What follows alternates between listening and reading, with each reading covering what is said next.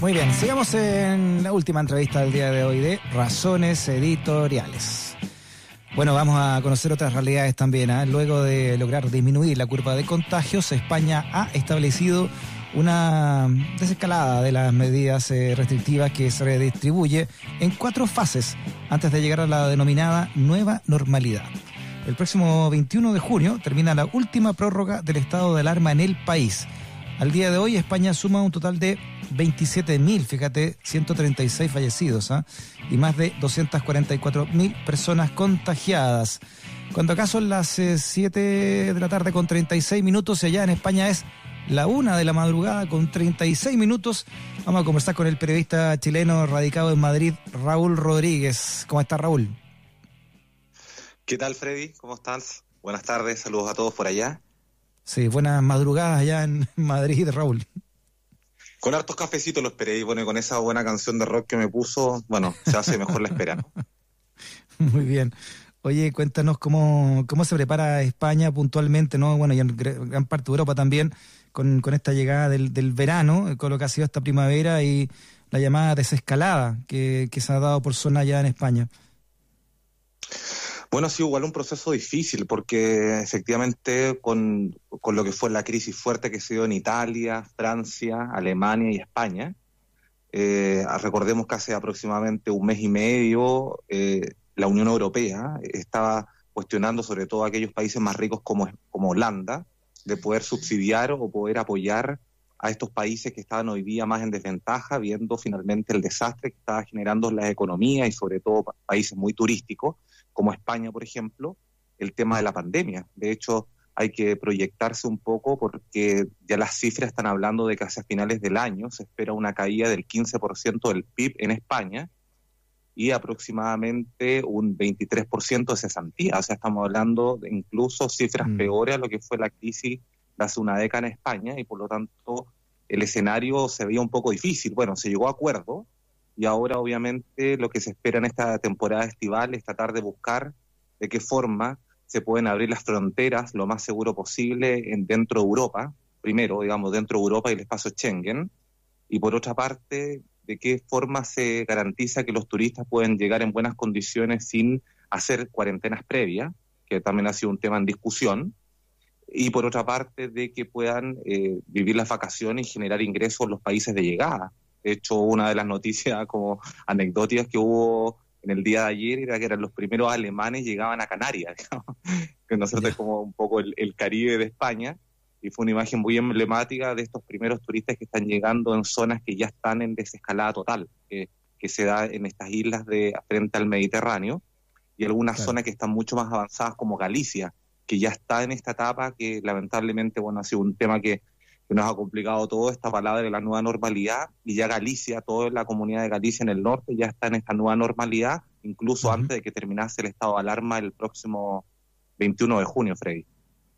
Claro, ya España tiene mucho más de, que en Chile, ¿no? Tiene mucho más independencia las regiones del, del, de Madrid, de la zona central, ¿no? Cada uno puede poner sus propias leyes, me imagino, al respecto. No, claro, pero eso solamente se ha dado a contar de la fase 3, digamos. Eso fue parte de la negociación del último estado de alarma. En el último estado de alarma, que costó mucho sacarlo para hasta el próximo 21 de junio, que es la próxima semana, eh, se acordó el estado de alarma con el apoyo incluso de la derecha. Muy criticado este acuerdo entre un gobierno de izquierda y la derecha para poder sacar un nuevo estado de alarma en función, digamos, de, los eh, preceptos sanitarios o de, digamos, los criterios sanitarios que se deben primar en este caso y eh, se le dio la autonomía a las comunidades para que hicieran su propia desescalada terminando la fase 3. Mm. Ha sido un tema muy complejo porque si uno mira en general el, mapa, a excepción quizá un poco de Corea, digamos, como régimen democrático, a excepción, digamos, de China, quizá con su régimen comunista, que en general eh, los países más menos controlados son los que han podido de una u otra forma sortear mejor la pandemia. Entonces, España ha sido un, país muy centralizado en las decisiones, cuestionándose mucho el tema de los estados de alarma y la restricción de las movilidades, que generó, de hecho, en su momento, hace la semana antepasada, la protesta en las calles de la derecha, del PP y particularmente de Vox, que es un partido de extrema derecha. Acá, que obviamente en estos momentos de crisis parece que esos discursos, ¿no es cierto?, toman bastante efervescencia y son bastante bien tomados por la población que muchas veces quiere hacer primar su libertad individual por sobre la libertad colectiva o los derechos colectivos. Claro, nos preocupa mucho eh, España porque, bueno, nos parecemos harto en muchos sentidos, eh, algo, algo hay también de herencia, ¿no? Pero, pero esto, esta, esta nueva normalidad que, pretende el, gobierno español, ¿cómo, ¿cómo ha sido tomada en general por la ciudadanía? ¿Hay miedo a algún tipo de rebrote? Porque hasta volvió el fútbol allá. Sí, volvió el fútbol todavía con espacios cerrados. Mira, yo creo que ha sido eh, en general un, un, vaivén de emociones, porque por una parte hay un grupo fuerte de, digamos, del PP, del, del, de Ciudadanos, de Vox, que son los partidos de nuevos, digamos, desprendidos del, del clásico Partido Popular más hacia la derecha, que obviamente que están cuestionando todas las medidas del gobierno de Sánchez, que es un gobierno de izquierda, de coalición, que se esperaba que fuera un gobierno progresista en esta legislatura que le costó mucho sacar el acuerdo para poder seguir gobernando Sánchez. Entonces, han sido muy críticos de estas medidas, finalmente pensando sobre todo en el tema de los derechos económicos, las libertades económicas y por otra parte también las libertades individuales. Qué paradójico, es decir, nuevamente la derecha está tratando de cuestionar finalmente que el país puede entrar en una recesión fuerte, es decir, tratar de resguardar el capital, pero por, eh, pero por sobre finalmente eh, la, calidad de vida de las personas y sobre todo la salud de las personas. Y por otra parte también, ¿no es cierto?, cuando les conviene la derecha, finalmente es cuando la que está reclamando por esas libertades individuales que eh, le restringen la capacidad de acción y la capacidad de movilidad o de irse en helicóptero o de irse en el auto lujoso a su segunda residencia, que ha sido un tema muy discutido desde el inicio de la pandemia de aquellas personas que se creen que tienen privilegios por sobre otros por tener dinero para poder hacer uso de esta segunda residencia y escapar de los focos de contagio. Y por otra parte, también, claro. Eso pasa en España, no, no, te preocupes. lamentablemente no ha tenido muchas veces la unidad para poder enfrentar lo que significan decisiones centralizadas en un gobierno, en un Estado español que opera de manera descentralizada. Oye, Raúl, eh, bueno, decíamos ¿no? que España llegó a los, tiene poco más de 27 mil eh, muertos ¿eh? por esta enfermedad. Es un país que, la, que cuando comenzamos nosotros a conversar contigo, cuando en Chile recién se estaba manifestando la pandemia, ustedes ya tenían allá el caso completamente desbordado con con, eh, con médicos que, y doctoras que ya tenían que decidir a quién intubar o no, ¿no? Porque las camas críticas ya estaban colapsadas. Por eso te pregunto, ¿no? Eso, esto de tener tantos fallecidos y ahora tratar de volver a la normalidad, ¿se, se ve con temor eh, o, o, no? Mira, yo creo que es una mezcla entre un cierto temor porque hay que ser muy realista de que esto vuelve en septiembre. O sea, en septiembre no tenemos vacuna y tenemos nuevamente quizá en el caso particularmente el centro de España y del sur, sería más bien tirado hacia octubre, digamos. El norte puede estar ya peligrando en septiembre cuando llegue un poco más el frío. Recordemos que los españoles son más de 50 millones de habitantes, entonces hay un cierto temor, digamos, y por otra parte un sentido de, respiro, de, digamos, de decir, bueno, después de estar casi 70 días encerrados con restricciones bastante mayores, ahora tenemos un respiro durante este verano pero sabemos de que en septiembre va a comenzar nuevamente el problema. Acá nosotros, para que contarle a la gente en qué situación estamos, todo algo lo, decías con el tema de las fases, gran parte de España ya está en la fase 3, que es la fase última, de, es de 0 a 3. La 3 es la última y, va a coincidir en algunas comunidades con el fin del estado de alarma. Eh, Madrid y eh, Cataluña están en fase 2 todavía, sobre todo el área metropolitana de Cataluña, que en este caso Barcelona y pasaríamos a la fase 3 la próxima semana, aun cuando el estado de alarma va a desaparecer. Igual las comunidades, con, lo que yo te explicaba anteriormente, con estas autonomías, valga la redundancia, que van a tener para poder hacer sus propios procesos de, desescalada.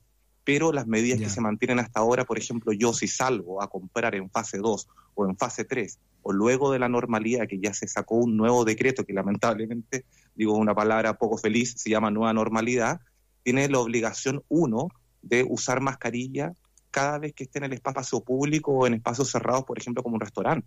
Es decir, la mascarilla nos va a acompañar durante todo el proceso del verano, incluso estamos hablando con 40 grados de calor acá en Madrid. Y eso va a pasar en toda España. Y por otra parte, los aforos van a estar muy limitados y no van a grandes actos masivos. Entonces, las restricciones, esas son las que van a permanecer hasta que un nuevo foco de contagio pueda poner en alerta a la autoridad sanitaria seguramente y esperamos que no sea antes en el mes de, septiembre. En este momento la información más actual que manejamos ahora es que Cataluña y, la Comunidad de Madrid eh, tienen en las últimas 24 horas 40 casos. Es decir, son las dos comunidades que tienen más casos diarios, 40 casos. Ojo que esa es la media que se está manejando en el centro de Europa afectado fuertemente por la pandemia, es decir, Alemania, Francia, Italia tienen ese reporte diario, que es un reporte obviamente menor respecto a las cifras estratosféricas que teníamos, digamos, con miles de casos diarios. Sin embargo, la preocupación, Freddy, son, dos son tres países. Uno es Portugal, que pese a que había controlado muy bien la pandemia, ahora ya está teniendo en el centro de Lisboa un aumento notable de casos en los últimos días disparándose del 40 en la media de Europa Central que te contaba a 400. Mm. Reino Unido tiene mil diarios todavía y Suecia tiene 1600, que era lo que más o menos había intentado copiar Chile con este síndrome de cabaño, síndrome de grupos, digamos, de juntar solamente grupos y que a partir de, de estos flujos cerrados el virus no se propagara a los otros grupos o nodos. Sin embargo, ocurrió lo contrario. Entonces, si el 1 de julio se abren las fronteras en toda Europa, hay preocupación. Por eso te decía que es como por una parte, Freddy, un gran respiro de poder tomar aire, más allá que sea con mascarilla, salir de tu casa. Pero por otra parte, tenemos, tenemos ese cierto temor de qué va a pasar con los turistas de Portugal o viceversa también, digamos, o con Reino Unido, con eh, también con Suecia, sobre todo Reino Unido, que es el primer país del cual vienen la mayor cantidad de turistas a España, que son aproximadamente 18 millones de turistas al año. Claro, yo leía la, que la semana pasada, Raúl, por ahí por el jueves viernes, habían caído las bolsas mucho en Europa porque se, sentía que se estaban relajando demasiado las medidas, entonces por el miedo al rebrote en, algunos países puntuales, como tú lo estás mencionando, podía volver nuevamente una, un, remesón económico. Entonces, eh, eh pareciera que en muchos países de, Europa, y esto también para tener nosotros presentes, que vamos detrás, ¿no? Porque por, por, el cambio de, que tenemos de, estacional con, el hemisferio norte, por eso también es tan, tan interesante hablar contigo, porque tú nos adelantaste en marzo todo lo que ya estamos sufriendo hoy nosotros ahora en invierno, así que de alguna manera, si es que no hay vacuna antes, de aquí a un, a un plazo, todo lo que ustedes están viviendo allá como hemisferio norte y puntualmente en, en España, nosotros también vamos a, tener que, pasarlo. Entonces, es re interesante eh, tu mirada con este concepto, entre comillas, ¿no? de la nueva normalidad. Sí, yo creo que hay dos cosas que también sumaría que en esta, en esta comparación que tú haces o esta recogida de un poco de lo que conversábamos en, en marzo, que son dos elementos que, del cual yo soy claramente muy crítico de lo que ha hecho el gobierno chileno, pero que también lo ponen en perspectiva amplia de lo que ha pasado en muchos países. Primero tiene que ver con el tema de las decisiones centralizadas en una crisis, sea el régimen que sea, que ha sido obviamente un gran problema y ahí tenemos casos muy diversos como España, Reino Unido, Brasil, Estados Unidos y el propio Chile. Mm. Y por otra parte también lo que tenemos el tema del control y manejo de información. O sea, imagínate que paradójico en un mundo más global que sobre hoy día lo que está en peligro es la información fidedigna, verificada, cuando ni siquiera esas autoridades centralizadas son capaces de manejar la información y decirla verazmente sobre todo lo que ha pasado en los últimos días. Y por otra parte, el peligro que se tiene, digamos, o que es atentatorio contra la libertad de expresión y obviamente el derecho de la ciudadanía a estar informada, de que se controlen finalmente el movimiento de los periodistas que no son de los grandes consorcios, como es la medida que se ha tomado recientemente en las últimas horas y el Colegio de Periodistas obviamente ha sido crítico en alertar sobre las restricciones a los comunicadores y periodistas que claramente no pertenecen solo a grandes consorcios, sino que también hablando de, Chile. de manera independiente o a sectores sociales comunitarios y populares, que ojo, paradójicamente, o sorpresa, son los que han sido los más afectados desde el estallido social en octubre. Entonces hay que estar muy atentos frente a eso y obviamente levantar la voz, tanto de lo que significa el periodismo serio, como también generar opinión que sea con argumentos claros y certeros para poder fortalecer la ciudadanía en situación de crisis, cuando hoy día las restricciones son las que más atentan contra esos derechos. Sí, claro. Te, hago, la, salvedad que tú estás hablando de Chile, ¿no? No estás hablando de lo que ocurre en España con todo esto. Exactamente, claro. Oye, eh, volviendo a España entonces, Raúl.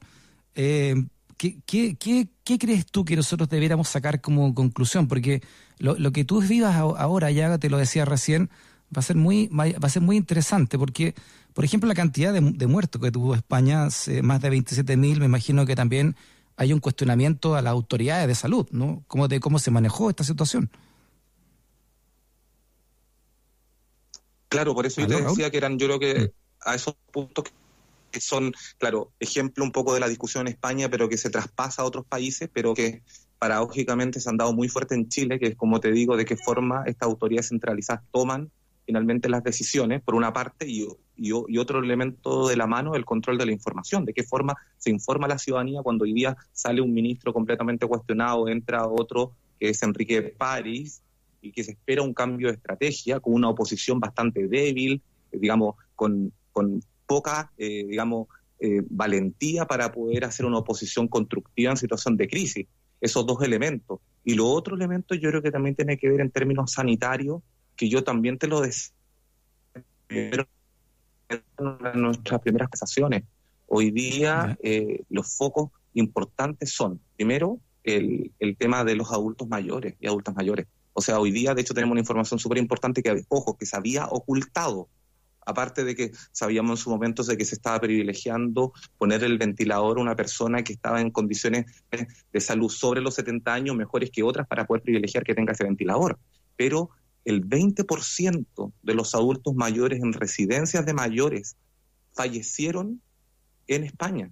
Y eso se supo durante las últimas 24 horas, que se había ocultado. ¿Por qué? Porque la Comunidad de Madrid, que está a cargo de las medidas sanitarias dentro, en este caso, de la Comunidad de Madrid, había solamente fiscalizado parte de las residencias y no todas. Y de las que había fiscalizado, había decidido solamente algunos llevarlos a, digamos, a los hospitales cuando estaban en situación crítica.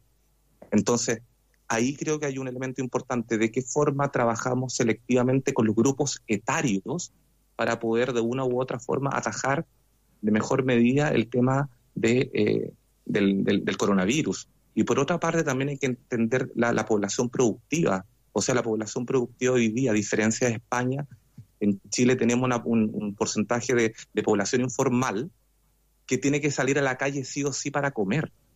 Y eso es una gran diferencia respecto a Europa. Y por lo tanto, hoy día, la primera medida que se tomó, el de la canasta básica, con el show mediático que se hizo en Chile, claramente no aporta, no solamente como una política asistencialista, sino que no aporta finalmente enfrentar una situación de crisis cuando alguien no tiene que comer. Ahora, Muy bien, Raúl Rodríguez, te enviamos un abrazo grande ¿eh? desde Chile hasta Madrid. ¿Ah? Que esté muy bien, ¿ah? y a cuidarse entonces está en esta comillas nueva normalidad allá en España. Eh, gracias Freddy para ti, un abrazo grande para todos ustedes. ¿ah? Chao, que esté bien. Que nunca te discriminen por razones editoriales. Radio USACH 94.5, el dial de un mundo que cambia.